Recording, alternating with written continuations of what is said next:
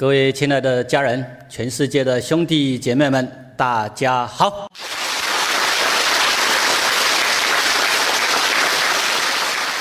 我们现在来探讨《道德经》四十九章。这一章小标题是“慈悲大爱，善待一切众生”，这是蛮重要的心态，也是我们要练习去做的。真正的。体会到，进一步，你就会去练习行道。一下子没办法做到，没关系，我们就是勉励自己往这方面去做，自然的，我们的心灵品质就会不断的提升上来。你真的去体会，然后真的练习去做，你才会是真正实际在体道、悟道、行道。浸泡在道里边，你的生命自然的就会净化跟脱胎换骨，你的生命自然会提升到高等的心灵。请大家一起朗诵一遍，起。第四十九章：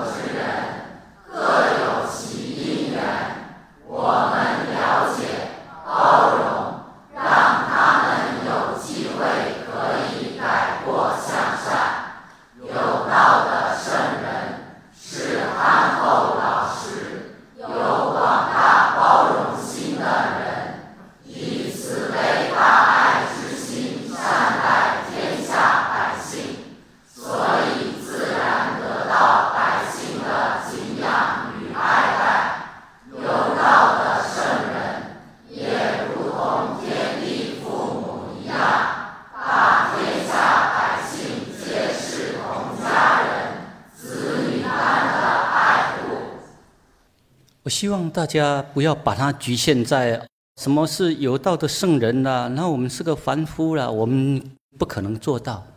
不要有这些局限，而是要让我们。逐渐的淡化那个自私自利小我，让我们见贤思齐。这里老子一样跟我们讲出，我们可以学习参考的这种方向目标，怎么样去见贤思齐？怎么样从现在就练习去做？这才是真正利人利己呀！这里我们来解析一下，老子是生活在什么时代？是在春秋战国的时代，那时候你看哦，整个的中国的广大地区分成很多的大大小小的国家，而分的国家越系列，各种战争冲突就越多。老子呢，就出生在这样一个战乱纷乱的世界里面。事实上，他所生的国家是一个小的国家，陈这个国家，但是没多久就被其他比较强大的国家并吞了。老子他是出生在不稳定的这个时代，但是呢，在这不稳定的时代，老子他就是用一颗慈悲大爱之心，善待所有的人。不管你是哪个国家的人，我都慈悲大爱善待；不管你是哪个党派的人，我老子都慈悲善待。所以他才能够在这个战乱的世界里面保持他的清流，不会被卷入那个周朝王宫里面的权力斗争。这就是因为他能够。平等慈悲大爱，他的生命呢，绵延几千年还是一样，让世人感受到老子这种平等慈悲大爱，所以就有很多的众生跟他敬仰跟学习，所以我们就是要学习这种高等的智慧，这种胸襟气度，要超越各种二元对立，请大家一起念一遍，起。圣人无常心。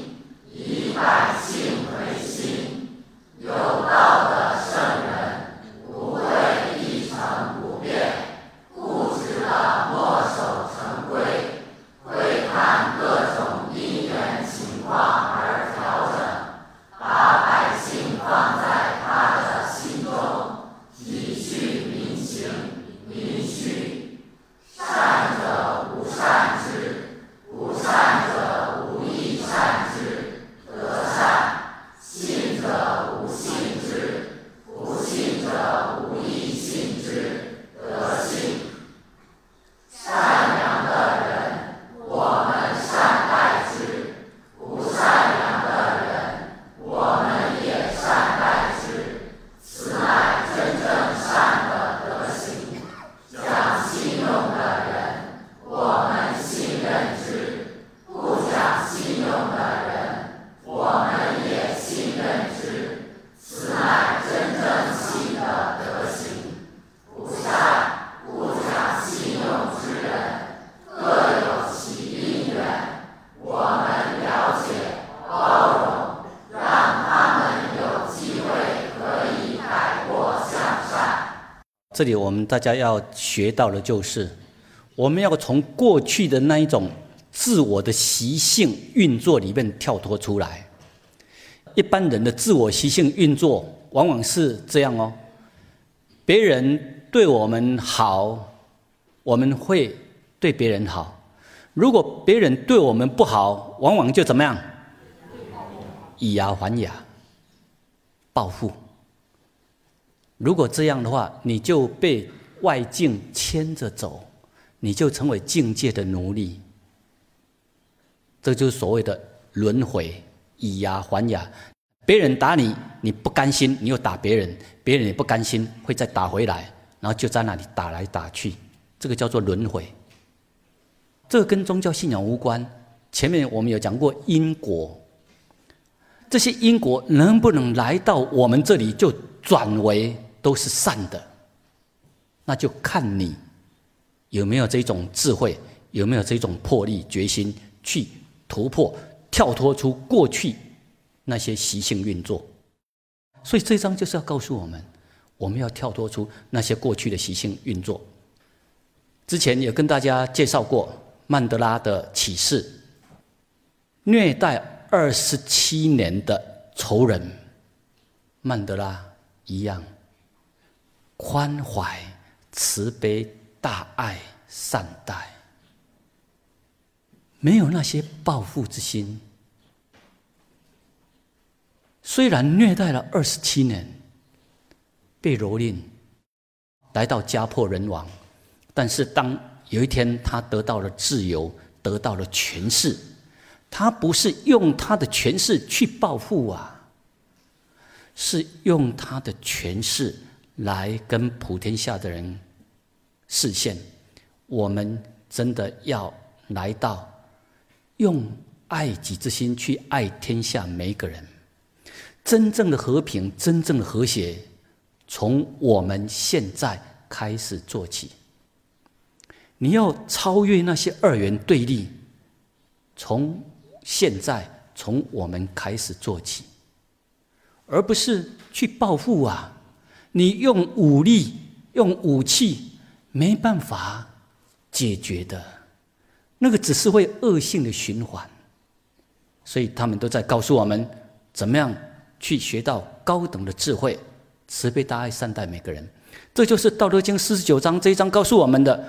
不管是善人不善之人，我们都要慈悲对待，但不是没有智慧的在长养对方的欲望欲贪，不是那一种啊。你没有智慧的长养对方的欲望欲贪，那你是害对方，一直在自我膨胀，然后越来越嚣张、越狂傲，这样的不对。好，所以是要有智慧，然后慈悲善待。我清楚知道你在骗我。你要骗我，让你骗，那因果你自己负责。但是我不会卷入你那些是非里面。我做生命的主人，我还是一样慈悲善待。这个不容易做到，但真正要学的，就是要往这外面去练习做出来。像德蕾莎修女，你看呢？她是波兰的人。从青少年的时候，单身一个人，没钱、没有权，也没有任何的势力，然后就这样，到有需要他服务的地方来服务，所以他就从欧洲那边到印度，他有的就是只有一颗爱心，无我无私的奉献付出，就是他这一颗纯净的心。无我无私的爱心，没有宗教界限，没有种族隔阂，没有国家的界限，在他的世界里面，所有的人都是他的兄弟姐妹，在他的世界里面没有敌人，只有有需要帮助的贫困人家。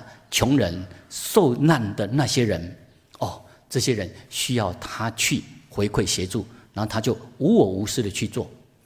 他虽然有他的宗教背景，但是他不用他的宗教背景去灌输别人，你要来信我们的教。他不是这样，他是真的无我无私的去做。所以他就跟那些百姓讲：“我不会要去改变你们任何人的信仰，你们任何人信仰我尊重。”你们照常信仰你们的，只是你们如果有需要我帮助的时候，我就无条件的来帮助。我只是在做回馈。所以你看，就是这种胸襟，没有宗教的界限，他不会强调那些迷信，他只是凭着他的良心，把真正的真理，把真正的爱心实践出来，去帮助那些有需要帮助的人，都是实际去做啊。不是在那里唱高调啊！不是在那里强调他修行境界多高多厉害啊！要人追随，不是这样啊！他真正的把爱、大爱之心再流露、再做出来，请大家一起朗诵一遍，起。圣人在天下，熙熙焉，为天下闻其心，百姓皆助其耳。圣人皆孩之，有道的圣人是憨厚老实、有广大包容心的人，以慈悲大爱之心善待天下百姓，所以自然得到百姓的敬仰与爱戴。有道的圣人也如同天地父母一样。把天下百姓皆视同家人，子女般的爱护。这就是我们要学习的地方。不要只是学一些抽象的观念之见，然后要去展现我比别人行，我懂得比别人多，把自己变成为好像很懂《道德经》的专家，解析怎么样的细腻。自己这样才正确，别人是错误。那实际立人对境呢，处处在展现什么，自己却看不到。所以我们要来到你真的去体会，然后真的练习去做出来。你可以向古今中外的那些伟人来看起学习，向那些高等心灵的人来看起学习。如果你能够看懂天地以身作则的视线，你也可以直接跟天地看起学习。这里用一些资料来跟大家分享。今年在中国开“一带一路”的国际会议，世界有很多国家的领袖，还有政要，大家来参与，这个是非常好的事情。中国也向世界各国展现出非常友善的理念，希望大家能够体会到，我们全世界都是什么？命运共同体。当我在看这些资料的时候，包括那几天整个的过程，一些报道啊，我都有用不少的时间去关心、去了解，我觉得非常好。加上后边又有这首和平颂，当我看到“一带一路”倡导的整个世界，我们要有这种命运共同体的理念，我觉得哇，太好了！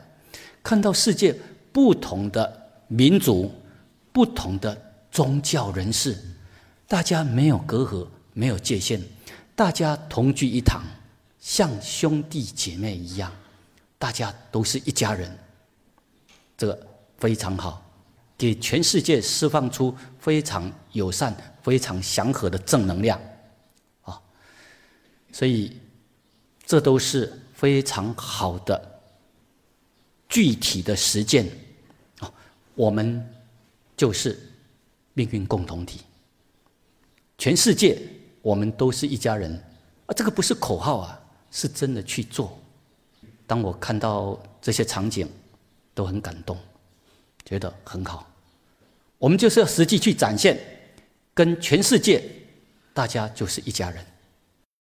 大家感受一下这些天使，他们的纯真，他们的和谐。天得和以清，地得和以灵。哎，这个和谐是要来自于我们体会到生命共同体。所以，当把大道的精神特征特性流露出来，真的大家就会往这方面去做了。谷得和以丰，人得和以生，非常好。所以我们。感受那一种真正的和平，真正的和谐，绝对不是用武力去威胁，不是用武力、用暴力去对付，不是的，那个没办法达到。真正要让世界和平和谐，就是大家要学会平等心，尊重所有的国家，尊重所有的民族，尊重所有的宗教，大家站在平等的立场。互相的来爱惜、爱护，好，像这样，这个世界就会真的充满和平、和谐。我们的家园，我们这个地球，才能够真正的安康乐利、和平和谐。我们的子孙也才能够真正受益呀。把这一句朗诵一遍，起。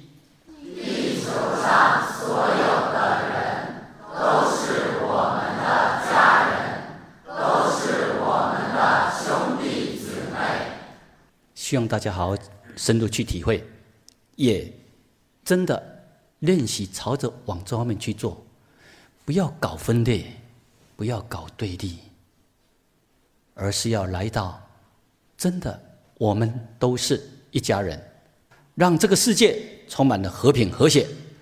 这一章跟大家分享到这里，现在继续来学习《道德经》五十章。这张小标题是“仁者无敌”。当你真正体会到《道德经》的奥妙，它的实用，你会越来越喜欢。你觉得哇，这个《道德经》充满高等的智慧，它不是抽象的哲学。不是一些不切实际的玄学，不是的，它都是很实际、很实用。只是它讲的是希望我们学到高等的智慧，所以希望大家重新来重视《道德经》，它真的是很实际、很实用。那里面充满高等智慧，就是勉励我们往这方面去做，你的人生就一定会越来越快乐、越幸福、安详自在。现在我们一起来朗诵，起。第五十章。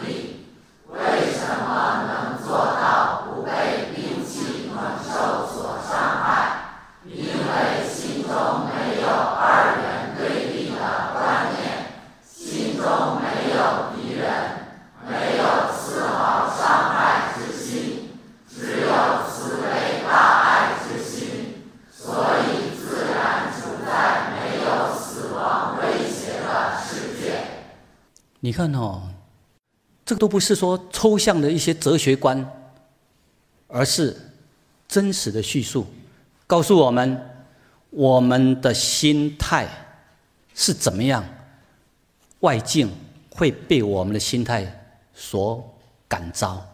如果我们是暴力、嗔恨心二元对立强，你就会感召很多的暴力、二元对立、嗔心的世界。如果我们净化我们的心灵，我们流露出的是慈悲大爱之心，这种祥和的磁场，它的摄受力，包括它的感染力，那都是很强。动物、植物都可以感受到。所以不要以为说这一章这个讲的不切实际啦，不可能这样的。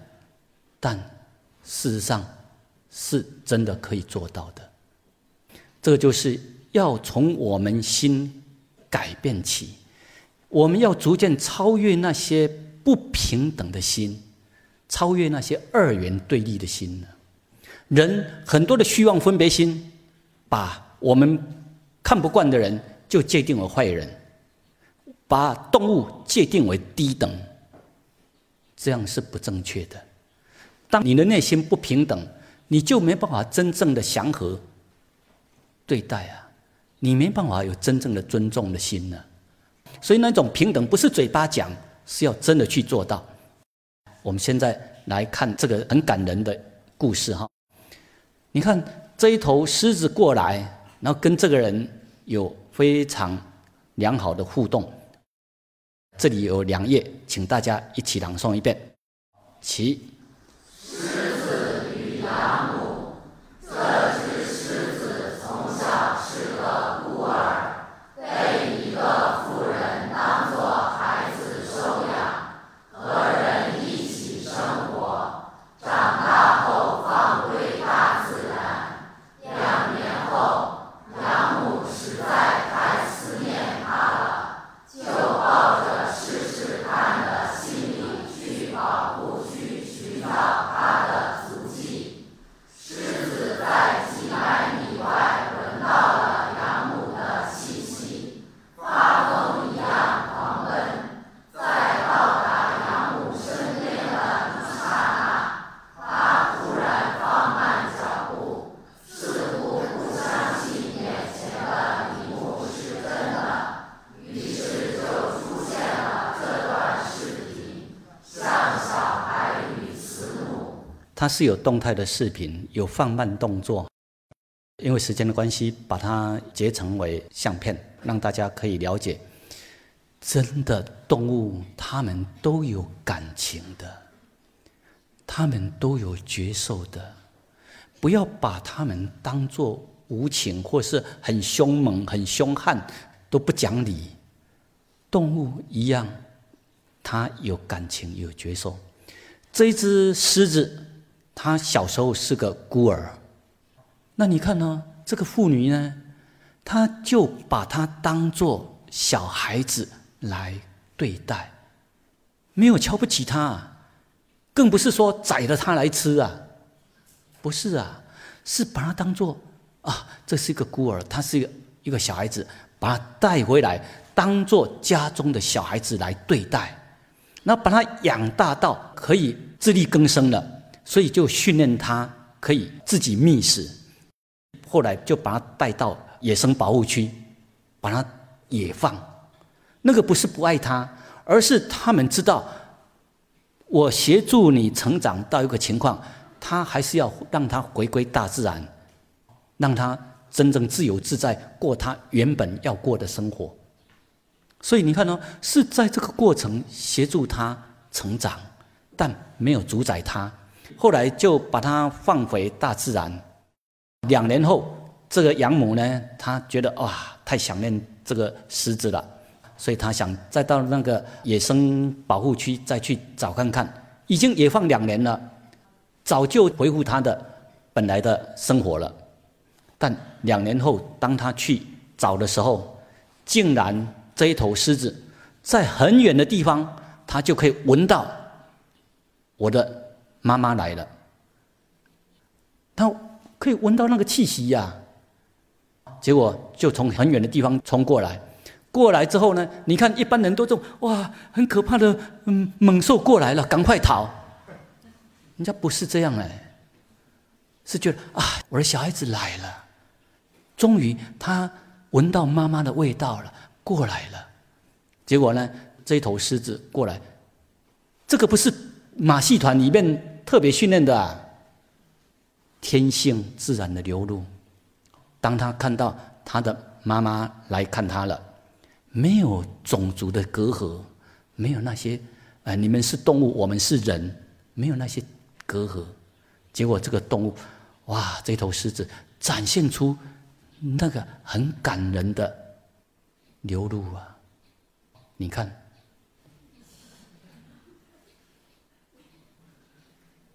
你看那些表情，流露出好想念妈妈，好感恩你，你过去的养育，把我养长大，让我回归大自然，但我还是一样很感恩。然后妈妈又来看他，你看。这个绝对教不出来的。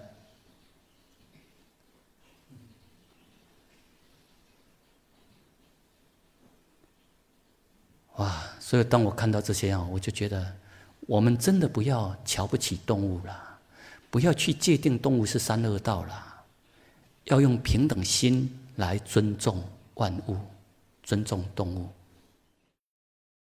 它展现出来的，甚至比人还更感性啊！当他妈妈把他放下来，他还是一样，就像小孩子在撒娇。希望大家重新来看待万物。这三页，大家一起朗诵一遍，起。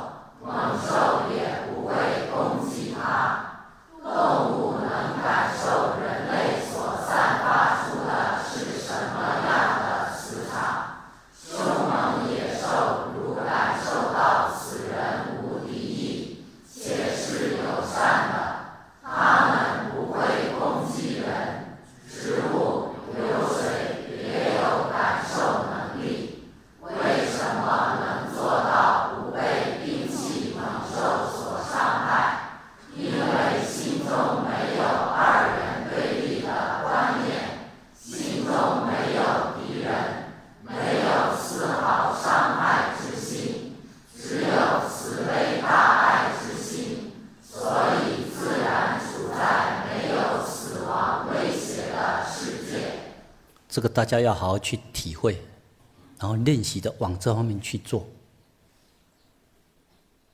所以，为什么要让我们小孩子从小要多跟大自然接触，你才会有正确的理解大自然跟我们生命的密切关系，还有万物，我们应该要用什么心态来看待？如果我们错误的观念之间一直的否定大自然，否定各种动物。否定植物，我们的人生观就会偏颇，我们的所看所知就会很局限，就容易形成偏见。偏见之后呢，以后你的所作所为，你不知道天地，不知道大自然对我们生命的重要，反而反过来呢，去污染它、破坏它、伤害它，啊，这样就会有不好的后果。所以希望大家重新来认识万物。这一章节就是让大家更进一步去体会动物不是一般人所想的那么可怕。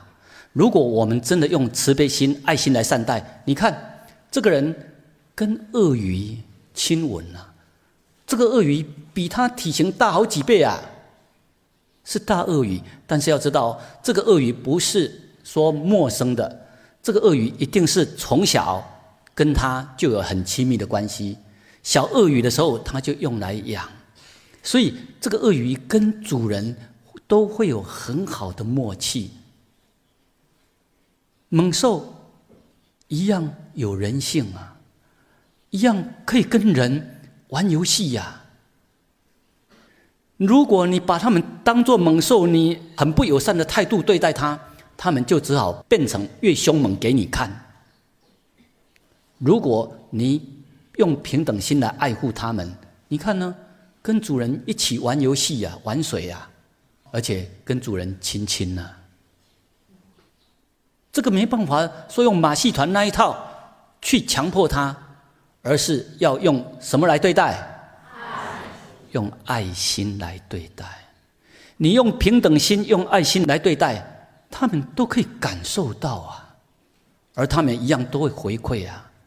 你看哦，这个是很大型的棕熊。比人都更高啊！它的力量比人更大，但你看，跟主人呢一起跳舞，一起玩游戏，这个不是布偶，不是布娃娃，是真实的。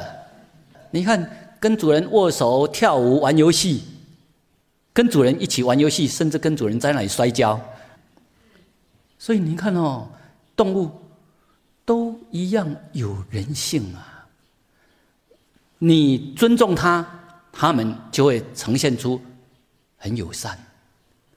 哎，这个都是实际的啊，这个不是马戏团里面的哦，都是实际的，有这样的一种跟动物亲密关系，都是来自于平等心跟爱心。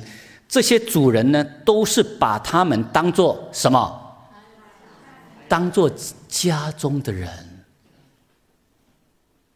就像我们自己的家人，我们自己的小孩，那个不是形容，是真的去做。这一对狮子哈，有公的跟母的，母的先过来，应该是以前也是被这些主人养过，后来把他们野放了。当他们来找的时候，你看呢，这个母狮子先冲过来，公狮子在后边过来呢，你看跟主人就是拥抱啊。这个都是在野外地区呀，不是马戏团那些刻意训练的啊。他们呢，这些动物一样，他们都懂得感恩，他们都懂得人类你散发出来的是什么样的磁场。你这个是很友善的磁场，他们一样都会回馈友善、慈悲、大爱。后来这一头公的狮子又过来了。过来一样哦，跟过去曾经养育过它的主人恩人一样啊，热情的拥抱啊，这些都不是造假，都是真实的记录。但是要知道，这个都是这个狮子在小的时候，他们就是把它当做小孩子来爱护它、善待它，然后把它养到。他可以自力谋生了，就把他野放，不占有他，让他自由自在的去过他的生活。啊，有因缘再来看他，啊，看他的时候，你看狮子一样感受到家人的重逢啊。那结果两头狮子跟这个人就抱在一起，在那里打滚了。你看多感人呐！所以希望大家重新来看待万物。这个蜜蜂，蜜蜂，我以前也跟大家介绍过。我对蜜蜂，因为有经过很深入的观察了解，我觉得哇，他们非常的友善，而且呢，他们在这个地球上扮演他们非常重要的角色。在地球上，他们这个族群真的是立下了很多的大功，而且呢，地球上所有的。动物、植物跟蜜蜂的奉献付出都受益呀。当我深入了解蜜蜂它们的特征特性，了解它们的重要，所以十几年来常常都会做蜜蜂的代言人。我不是去做那些什么厂商的代言人，然后可以赚很多钱。我没有去做那些啊，而是做蜜蜂、动物、大自然的代言人，来做一些介绍。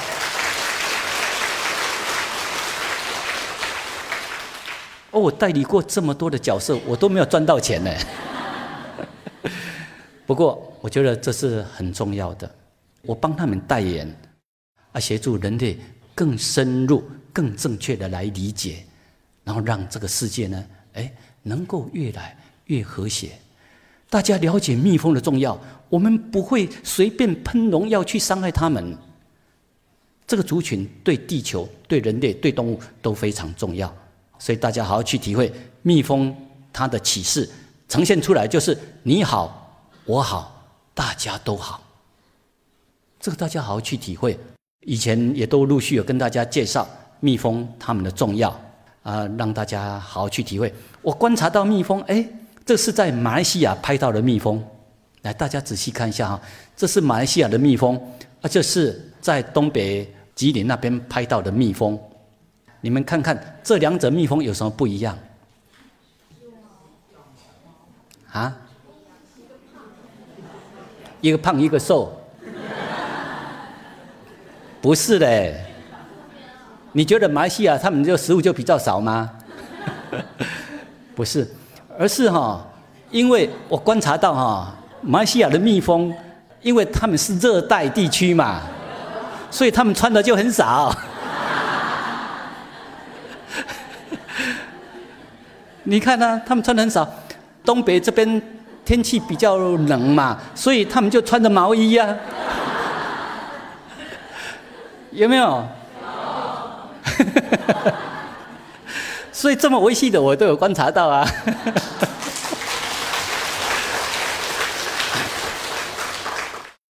所以我觉得哇，蜜蜂这个族群太重要了。当我们越深入去了解之后，你会不会怕他们？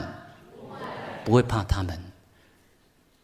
不但不会瞧不起他们，你会用感恩的心。来尊重他们，因为你会看到他们对这个地球，你看到都是默默无闻的在做，然后帮农作物、帮各种果树传播花粉，让我们有更多甜美的果实可以享用。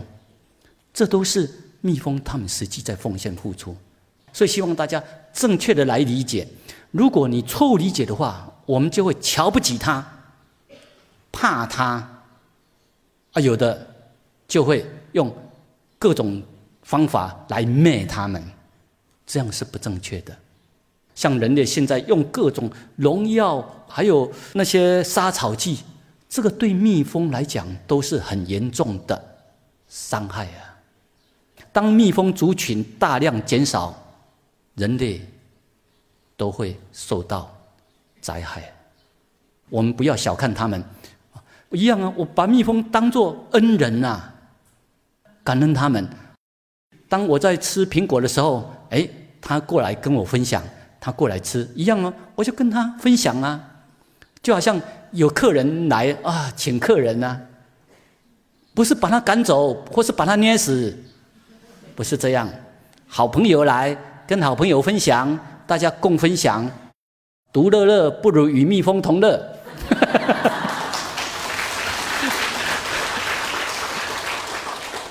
所以我以前住的地方，哎，有蜜蜂来，这是我们房间出来门口上面，哎，他们就在那里煮草，一样啊，他们从来没有盯过我啊，大家都相安无事，都是一家人，因为他们也知道我不会伤害他们，我在那里每天进进出出一样，他们都很自在啊，感受到这是家人啊。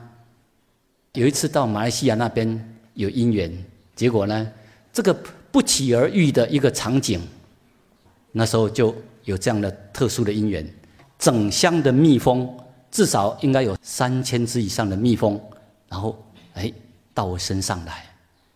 下面这些资料哈，希望大家不要随便去试验，啊，不要随便模仿。你一定要来到有相当的心理准备，你对蜜蜂要来到感恩他们、尊重他们，对蜜蜂没有任何的畏惧、害怕，而且知道他们是恩人，你散发出来是友善的、感恩的心，不怕他们的心，你才可以。所以你心里要有相当的一个准备，而且这个不是刻意训练出来，你要真的感恩他们，所以你不会害怕他们，那你散发出来磁场呢？他们可以感受到，所以他到我们身上来，包括把我的身体哇，整个都包围住，他们不会伤害我。当然，养蜂场的主人他们的引导蛮重要的。呃，就这样，哎，哇，那些蜜蜂逐渐的一直往上。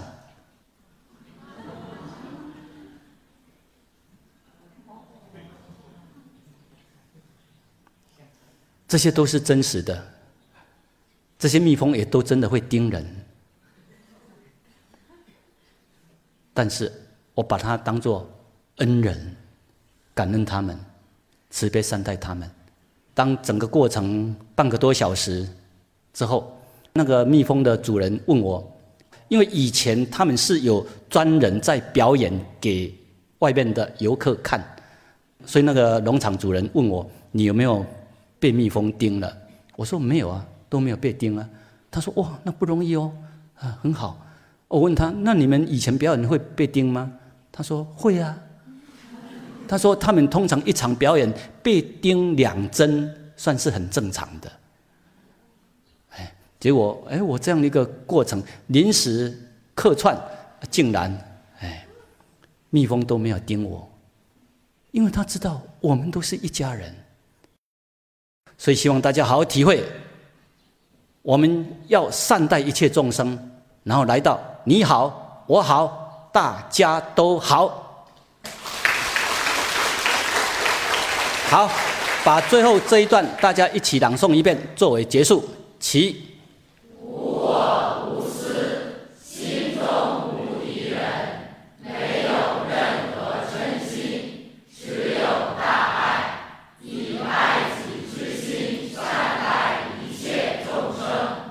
能不能做得到？能。对，勉励我们自己往这方面练习去做，你真的会越来越开心、越快乐。好，祝福大家幸福美满。